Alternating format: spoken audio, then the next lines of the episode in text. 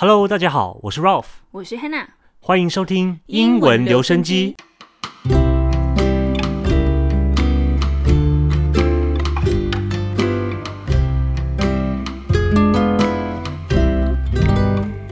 这是我们第一篇的听书。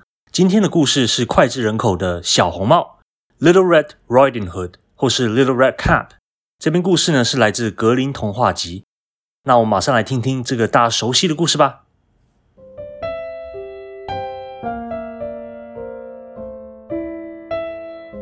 Little Red Cap. Once upon a time there was a dear little girl who was loved by everyone who looked at her, but most of all by her grandmother, and there was nothing that she would not have given to the child. Once she gave her little cap of red velvet, which suited her so well that she would never wear anything else, so she was always called Little Red Cap. One day her mother said to her, Come, little red cap, here is a piece of cake and a bottle of wine. Take them to your grandmother. She is ill and weak, and they will do her good. Set out before it gets hot, and when you are going, walk nicely and quietly, and do not run off the path, or you may fall and break the bottle. And then your grandmother will get nothing. And when you go into her room, don't forget to say, Good morning, and don't peep into every corner before you do it. I will take good care, said Little Red Cap to her mother, and gave her hand on it. The grandmother lived out in the wood, half a league from the village, and just as Little Red Cap entered the wood, a wolf met her. Red Cap did not know what a wicked creature he was, and was not at all afraid of him. Good day, little red cap, said he. Thank you kindly, wolf. Whither away so early, little red cap? To my grandmother's. What have you got in your apron? Cake and wine.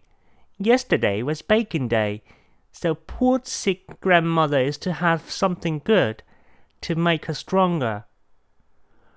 Where does your grandmother live, little red cap? A good quarter of a league farther on the wood. Her house stands under the three large oak trees. The nut trees are just below. You surely must know it, replied Little Red Cap. The wolf thought to himself, What a tender young creature! What a nice plump mouthful! She will be better to eat than the old women. I must act craftily, so as to catch both. So he walked for a short time by the side of Little Red Cap, and then he said, See, Little Red Cap, how pretty the flowers are about here. Why do you not look around? I believe, too, that you do not hear how sweetly the little birds are singing. You walk gravely alone as if you were going to school, while everything else out here in the wood is merry.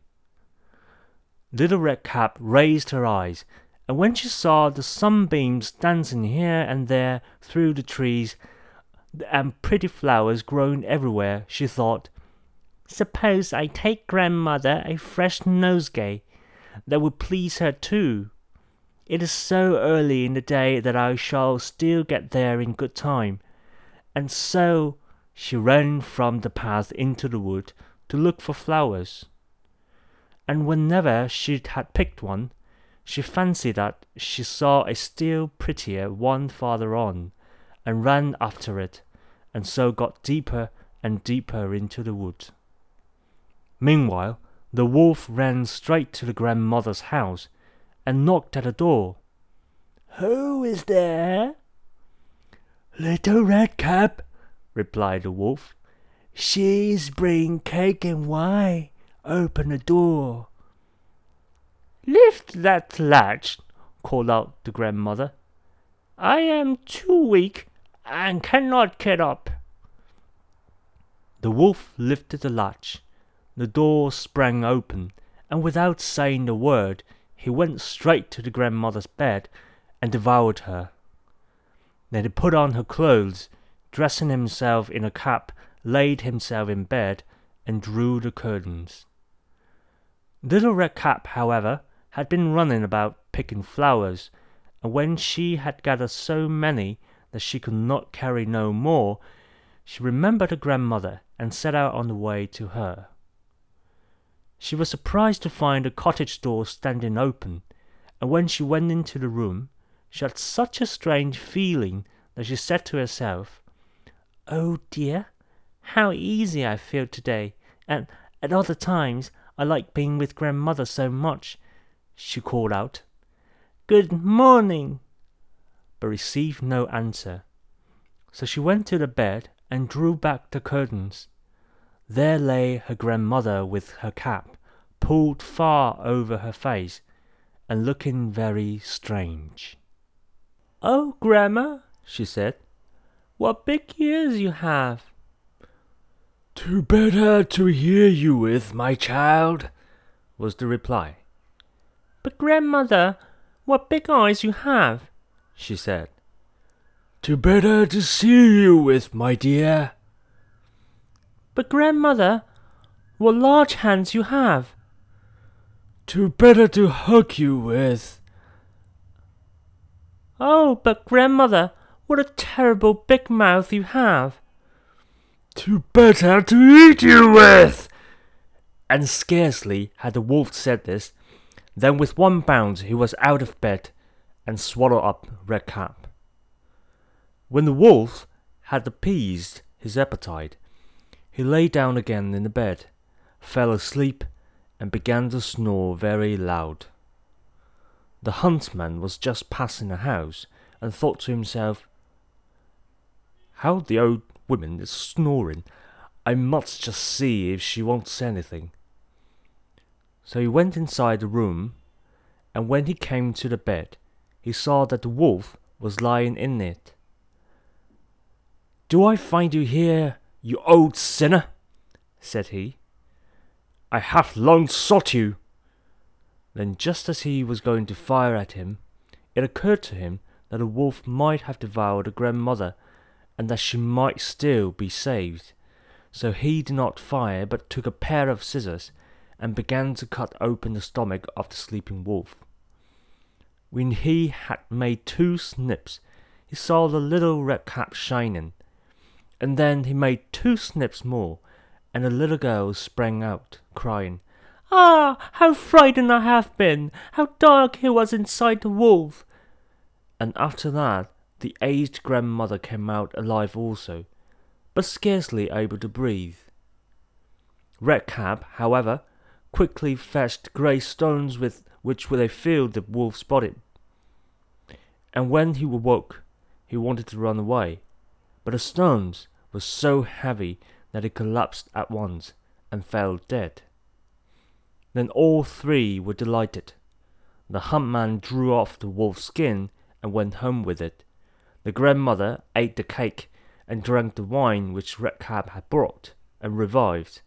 But Redcap thought to herself, As long as I live, I will never by myself leave the path, to run into the wood when my mother has forbidden me to do so.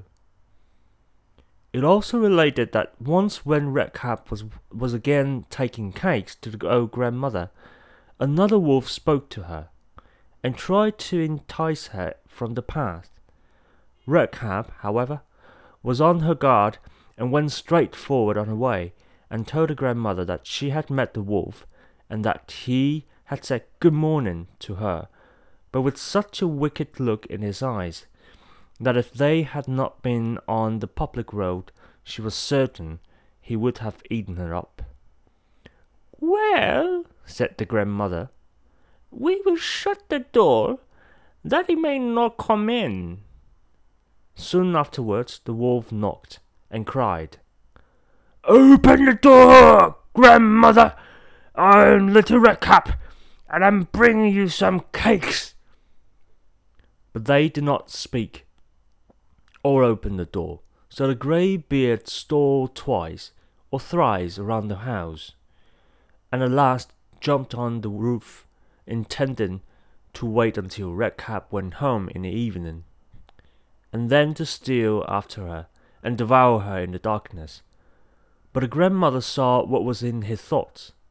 In front of the house was a great stone through, so he said to the child, Take the pail, Red Cap. I made some sausages yesterday, so carry the water in which I boiled them to the trough. Redcap carried under the great trough was quite full. Then the smell of the sausages reached the wolf, and he sniffed and peeped down, and at last stretched out his neck so far that he could no longer keep his footing, and began to slip, and slipped down from the roof straight into the great trough, and was drowned. But Redcap went joyously home, and no one ever did anything to harm her again.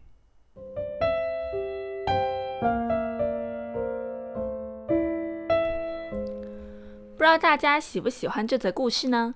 那我们介绍里面的一些生字。第一个是 devour，d e v o u devour 就是吞噬的意思。在故事里面提到了大野狼一口吞掉了小红帽的奶奶，devoured her。第二个是 appease his appetite，appease，a p p e a s e，就是满足的意思。所以大野狼吃掉了小红帽和奶奶后，就满足了他的胃口，appease his appetite。下一个是 keep one's footing，这里的 footing 是立足点，keep one's footing 就是站稳的意思，也可以用 lose one's footing，就是没站稳或者站不住脚。所以这个词也有抽象上的用法，比如守住或失去你的立场。那故事里大野狼被美食吸引。伸长了脖子，要看看是什么好吃的，最后失足掉进了滚烫的锅子里。好，那最后一个单词 entice，e n t i c e，就是引诱某人去做某事的意思。大野狼会引诱小红帽采取野花，偏离去奶奶家的道路，所以是 entice her from the path to her grandmother's。好啦，这些生字和片语会放在我们本集节目的介绍中。大家记得去参考看看哦。另外，我们在本集介绍中有标记故事开始和结束的时间，大家下次可以直接跳到这个时间标记去复习。没错，请大家多多利用这个时间标记的功能，养成听书的习惯。